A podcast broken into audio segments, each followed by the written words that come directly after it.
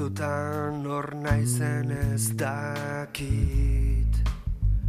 Munduak ies egiten dit La filosofía es una disciplina que desde tiempos inmemoriales ha intentado explicar el mundo, la realidad que nos habita, ahora y entonces. Aquí en Hágase la Luz también intentamos entender un poco el mundo en el que vivimos y a veces para entenderlo tenemos que viajar a otros tiempos. Hoy viajaremos hasta la Grecia clásica para saber cómo y qué se entendía por feminidad en aquel tiempo y qué ha quedado de aquello en nuestros días. Garasi Pascual es filósofa, profesora de filosofía y miembro de Agora Filosofía El Cartea y con ella vamos a hablar en los próximos minutos de todo esto. Garasi Pascual, Kaixo Gunón. ¿La feminidad ha cambiado mucho a lo largo de los tiempos? Sí, bueno, al analizar el concepto de feminidad a lo largo del tiempo y sobre todo, como has dicho, en la antigua Grecia, lo primero que tenemos que tener en cuenta es que las fuentes, tanto clásicas como posteriores, pues nos dan una visión parcial de la situación. Por un lado, pues casi todas las fuentes son masculinas y por otro lado, además son relatos sobre hombres y encima sobre aquellos que tienen un estatus pues más alto.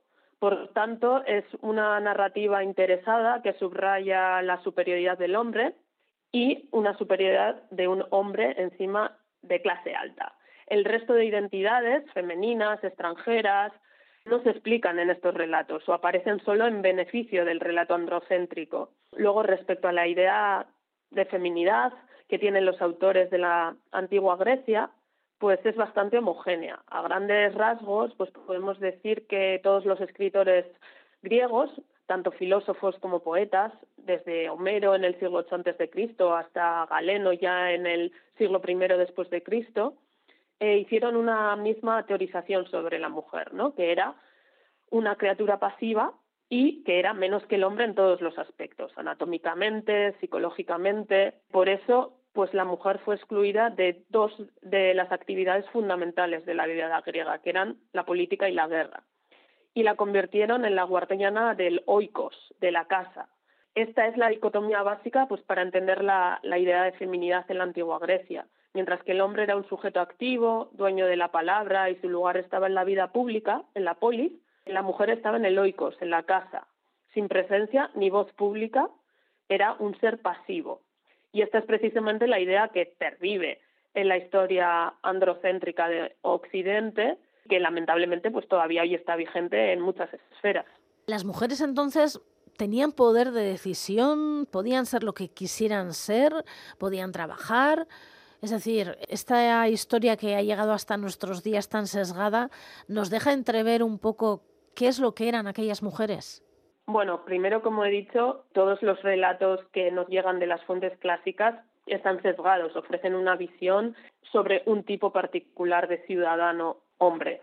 Luego, con respecto a las mujeres, las fuentes casi siempre nos hablan de mujeres ricas, mujeres atenienses en su mayoría, y luego estas mujeres, de las cuales tenemos noticia, porque no tenemos noticia de las esclavas, por ejemplo, no tenían poder de decisión las mujeres pasaban toda su vida encerradas en la casa, en el oikos, y estaban sometidas, estas mujeres de clase alta, a un tutor, lo que los griegos llamaban Kyrios, que al principio era su padre y luego era su marido. Por tanto, no tenían ningún tipo de derecho, no podían hacer contratos, no podían casarse por sí mismas, no podían divorciarse ni ir a juicios, todo lo tenían que hacer a través de esos tutores. No se entendía que una mujer de edad fértil no estuviese casada, era impensable la idea de una mujer económicamente independiente. O sea, la base de la condición femenina era el matrimonio y la maternidad era su tarea principal. Al final, la tutela pues era la consecuencia lógica de considerar eh, a la mujer como un ser inferior.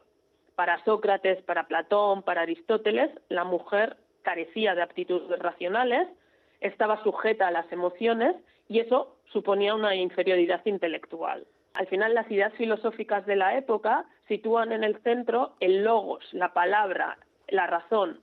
Las mujeres carecen de esa, razón y, por tanto, por eso tienen que depender de un tutor. Entonces, el espacio de la mujer era la casa, donde estaban siempre, y es esta oposición de espacios, ¿no? Eh, el oikos para la mujer y la polis para el hombre, la base de la idea de la feminidad en la antigua Grecia, ¿no? Las mujeres no podían usar el espacio público, no podían tomar la palabra, no, no asistían a banquetes, estaban al margen de toda decisión política. Como esas fuentes que nos han llegado, sí que hay cierta diferencia entre algunas polis, entre algunas ciudades, pero de manera general, digamos que el discurso androcéntrico de los filósofos griegos es que la inestabilidad emocional de las mujeres limita sus libertades, ¿no? Por eso el orden griego es absolutamente patriarcal y por eso los hombres dominan a las mujeres, ¿no? Al final las mujeres carecen de inteligencia, su, digamos, característica es lo que ellos llamaban metis, que sería un tipo de inteligencia o de astucia mal empleada. Además, tampoco tienen otra virtud muy importante para la sociedad griega, que sería frónesis, que es la prudencia, la capacidad para reflexionar antes de actuar. Y la mayor virtud de la mujer sería el silencio. Lo único, bueno, pues por mencionar algunas diferencias que nos proporcionan las fuentes, pues parece, por ejemplo, que en materia de educación, pues las mujeres jonias de lo que es hoy en día Turquía, pues en ciudades como Mileto, sí que ofrecían la posibilidad de una educación más avanzada, cosa que, por ejemplo, en Atenas se limitaba a las tareas del hogar. En Esparta parece que las mujeres también accedían a la educación y a la preparación física por la que son tan conocidos los espartanos, pero tenemos que tener en cuenta que permitían ese acceso solo en relación a la maternidad, ¿no? Creían que un cuerpo sano y atractivo pues crearía ciudadanos, soldados espartanos más fuertes. Bueno, todo esto son generalizaciones y como en todo, pues también hay grandes excepciones, ¿no? Otras, digamos, modelos disidentes de lo femenino, como pueden ser, pues eso, Safo o Aspasia, por ejemplo. Eh, yo siempre he pensado, porque es así como lo he leído y lo he recibido, que las mujeres de Atenas eran unas mujeres cultas. Evidentemente, como tú bien dices, pues serían las mujeres eh, más adineradas las que eran cultas o no. A lo mejor el resto de las mujeres también lo eran. En Esparta, por ejemplo, que has mencionado Esparta, siempre he pensado que las mujeres eran como muy valientes, ¿no? Es la imagen siempre que se ha dado. Sí, al final no sé por qué han pervivido este tipo de bueno, pues de generalizaciones, porque la realidad cuando acudimos a las fuentes, digamos, contemporáneas de eh, la antigüedad clásica, vemos que en Atenas las mujeres estaban confinadas en sus casas, no tenían educación, es decir, su educación se limitaba a lo que, bueno, lo que se llamaba oikonomía, ¿no? Digamos la gestión del oikos, que es de donde proviene nuestra palabra economía, y se limitaba a las tareas del hogar y, digamos, a mantener el patrimonio de la casa pero no tenían acceso a una educación superior, no tenían acceso pues a los famosos banquetes donde se discutían las ideas políticas y culturales, de hecho, cuanto más patrimonio tuviese la familia, más encerradas estaban en la casa, menos acceso tenían a la vida pública. Eran pues las mujeres un poco de clase más baja las que podían salir a la calle porque al final tenían que ayudar en la economía de su familia, pero las mujeres de clase alta estaban confinadas en su casa. Y en Esparta, pues lo mismo, como antes he dicho, sí que accedían a la educación, pero era todo para que la idea de la maternidad ateniense, ¿no? de los grandes guerreros espartanos, las dejaban acceder para tener un cuerpo más sano y un cuerpo más bello y que con eso produjesen ciudadanos espartanos muchísimo más fuertes ¿no? y con esa virtud guerrera que, que caracteriza a Esparta. Bueno, una de esas excepciones que mencionas podría ser Aspasia de Mileto desde luego. Aspasia es una de las grandes excepciones, un modelo disidente de lo femenino en la Atenas del siglo V antes de Cristo, porque al final representa una doble forma de alteridad, como mujer y como extranjera, porque ella era de Mileto. En una sociedad donde la condición de hombre y de ciudadano era la norma, Aspasia fue la excepción, fue la mujer que participó en asuntos políticos. Y muy especial debía ser esta mujer para que aparezcan los escritos de Platón y Plutarco. Creo que podemos decir que Aspasia de Mileto fue una de las grandes pensadoras del siglo V antes de Cristo, ¿no? Ella vive en la llamada Ilustración griega, en la época de Pericles, y aunque tenemos pocos datos sobre su vida y no se han conservado textos escritos por ella, pues las fuentes secundarias la presentan como un personaje que tuvo un gran peso en la democracia ateniense del siglo V. pero que al final pues la historia luego la ha marginado, ¿no?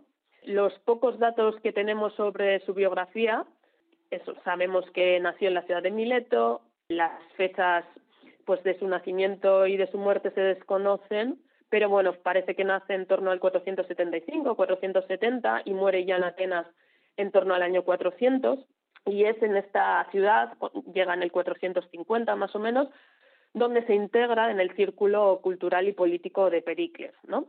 Y bueno, se convierte en su pareja y parece que esa casa de Aspasia y Pericles pues al final era un centro cultural donde se reunían Sócrates y otras muchas personas importantes. Entonces, como dices, quienes la mencionan? Pues entre otros Platón, por ejemplo, en su diálogo Menexeno o Plutarco en la vida de Pericles. Eh, tenemos que tener en cuenta eso, que los textos escritos de Aspasia pues han desaparecido de la historia, ni siquiera sabemos si escribió, ¿no? Porque ella era logógrafa, era escritora de discursos, también era profesora de retórica y al final, pues tanto logógrafos como profesores de retórica utilizaban sobre todo la palabra oral, ¿no? Y la palabra escrita, pues era una excepción en la sociedad ateniense. Pero sí, eh, Platón, por ejemplo, en el Menexeno, pues menciona a Aspasia y afirma que ella fue la profesora de retórica de Sócrates, inserta además un discurso fúnebre, pues supuestamente escrito por Aspasia, y otro que la menciona, pues es el historiador Plutarco. De hecho, los pocos datos biográficos que tenemos sobre Aspasia, pues los encontramos en esta vida de Pericles, ¿no? Que también, bueno, es lo de siempre curioso que sepamos sobre todo sobre Aspasia solo en relación a los hombres de su vida, ¿no? Una vez más este relato androcéntrico, pero bueno, en este escrito encontramos referencias a la vida de Aspasia, a su fama, pero todo, por supuesto, con el tono misógino como era habitual en los escritores griegos y latinos. No sabemos muy bien cuál fue su formación, no sabemos cuál fue su formación retórica, porque al final estos datos son escasos, son confusos. Sí sabemos eso, que era una persona muy hábil en la oratoria, que se convirtió en profesora de retórica, que además tenemos que tener en cuenta que en la democracia ateniense la retórica era un instrumento indispensable, ¿no? Porque era el modo en el que los ciudadanos tenían para expresar sus ideas en la asamblea. Entonces parece, bueno, que ya tuvo cierta formación en retórica en Mileto, en su ciudad de origen, luego tal vez en Atenas siguió esa formación, pero bueno, en todo caso lo que sabemos es que además de profesora ella de retórica, también fue una filósofa del círculo de los sofistas y, como he dicho antes, una gran logógrafa, una gran escritora de discursos. Y por ello fue admirada por la élite cultural y política de Atenas. Si atendemos a las fuentes, eso, deberíamos de considerar a Aspasia como una de las grandes escritoras de la Atenas del siglo V. Y creo que en este sentido, pues eh, hay algunos historiadores que proponen unas hipótesis muy interesantes, ¿no? Por ejemplo, si admitimos que fue la gran escritora de discursos del momento y sabiendo también cuál era su relación con Pericles, pues igual deberíamos de admitir que fue ella quien escribió uno de los discursos más célebres de la historia, ¿no? que es el discurso fúnebre de Pericles en memoria de los muertos en el primer año de la guerra del Peloponeso que, que conocemos gracias a Tucídides. Claro, esto para otros muchos historiadores pues es muy difícil de aceptar, ¿no? Porque ella era mujer, además era extranjera, por tanto, bueno, pues parece que lo que sí que hizo Aspasia fue redactar discursos siempre en la sombra y siempre pues a merced de esos ciudadanos que sí que asistían a la asamblea. Y esta, la vida de esta mujer, de Aspasia de Mileto, ¿estará dentro del currículum del próximo curso?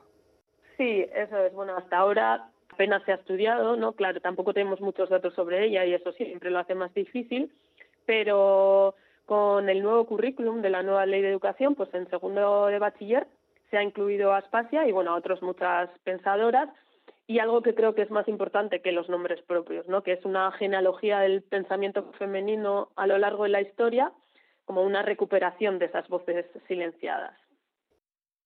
¿Cuántas aspasias de Mileto habría, no?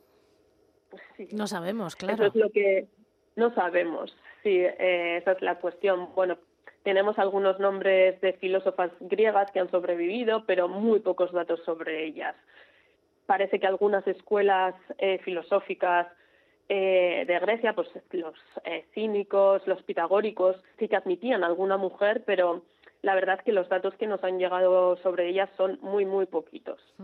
Bueno, Garasi Pascual, ella es filósofa, profesora de filosofía y miembro de Agora Filosofía El Cartea. Con ella hemos hablado de la feminidad en la Grecia, en la antigua Grecia, en la Grecia clásica, y también de Aspasia de Mileto, una mujer que hay que seguir la pista. Eskerrik asko benetan. Eskerrik asko zuri goizalde. Eta hurrengora arte. Bai, agur. Agur, agur.